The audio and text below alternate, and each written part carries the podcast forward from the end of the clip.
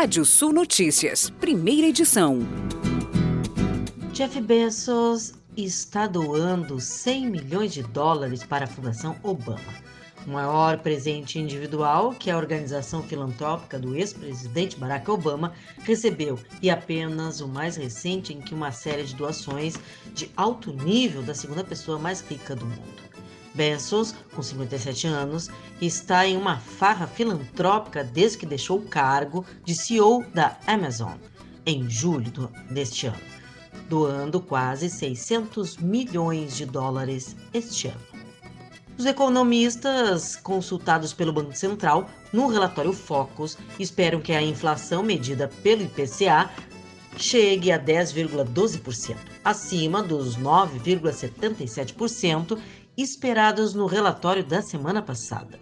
Segundo a pesquisa divulgada na tarde de ontem, os especialistas esperam que o PIB brasileiro cresça 4,8%, abaixo dos 4,88% da última semana. Para 2021, a expectativa é de alta de 0,7%, enquanto a inflação deve subir 4,96%. A fatia de 1% da população com maior renda mensal em 2020 ganhava, em média, 34,9 vezes mais do que metade dos brasileiros mais pobres, revelou um levantamento do IBGE.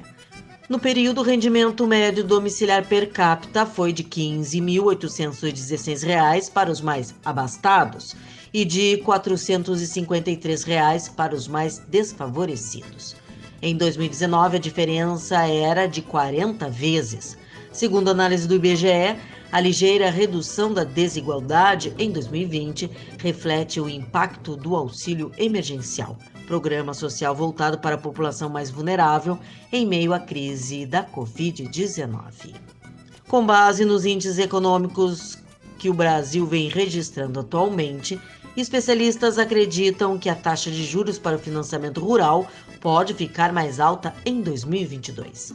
Entre os fatores que justificam esse temor está a elevação da alíquota para o depósito compulsório, que é um mecanismo utilizado pelo Banco Central para cobrir a política monetária.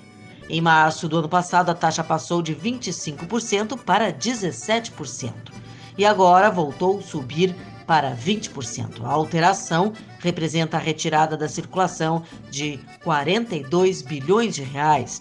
Com menos dinheiro circulando, os financiamentos tendem a ficar mais caros.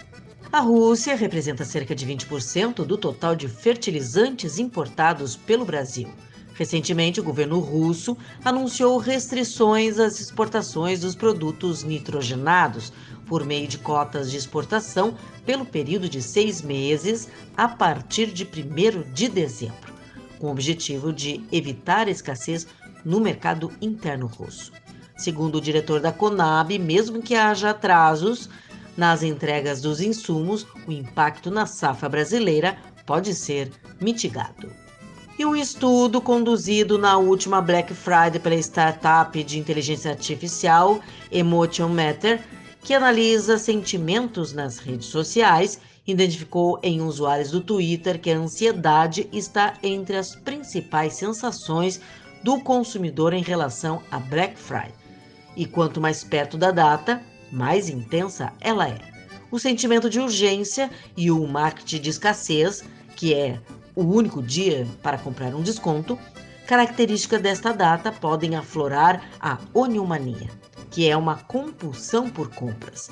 Segundo Daniela Adnome, psiquiatra da Unesp, pessoas que se encaixam nesse perfil compram compulsivamente produtos inúteis, repetidos e que nunca serão usados e são vítimas de um círculo vicioso. A Itália e o Brasil fecham um acordo de cooperação científica e tecnológica. Novo satélite lançado pela China entra em órbita com sucesso. E vamos aos destaques do portal radiosul.net. Programa de voluntariado da SEMA abre inscrições para Parque do Tainhas. Grupo Conexão Pampa, em prol do fortalecimento do DECRAB, de Alegrete. Você pode ler mais notícias no portal radiosul.net. Pode ouvir esse boletim no seu agregador favorito de podcast. Eu, Kátia Desessar, volto na segunda edição do Rádio Sul Notícias, às 18 horas. Previsão do tempo. Olá, ouvintes da Radiosul.net. Terça-feira de variação de nuvens no norte do estado, ventos fortes atuando sobretudo no leste litoral. Sol predomina nas demais áreas, máximas não chegam a 30 graus, exceção do oeste que vai a 35. Na quarta-feira tem sol na maior parte das áreas, temperaturas recuam na fronteira com Uruguai Leste e Serra, nebulosidade aumenta na fronteira na, no final do dia, atenção para o ar muito seco entre a campanha e o oeste, previsão de pancadas de chuva mal distribuídas para quinta-feira em todo o Rio Grande do Sul. Nessa quarta-feira, temperaturas entre 15 e 35 graus em São Borja, entre 13 e 31 em Santa Cruz do Sul, faz entre 9 e 30 graus em Bagé, 14 e 33 em Ijuí, entre 10 e 26 em Caxias do Sul, mínima de 16, máxima 29 graus em Porto Alegre. Música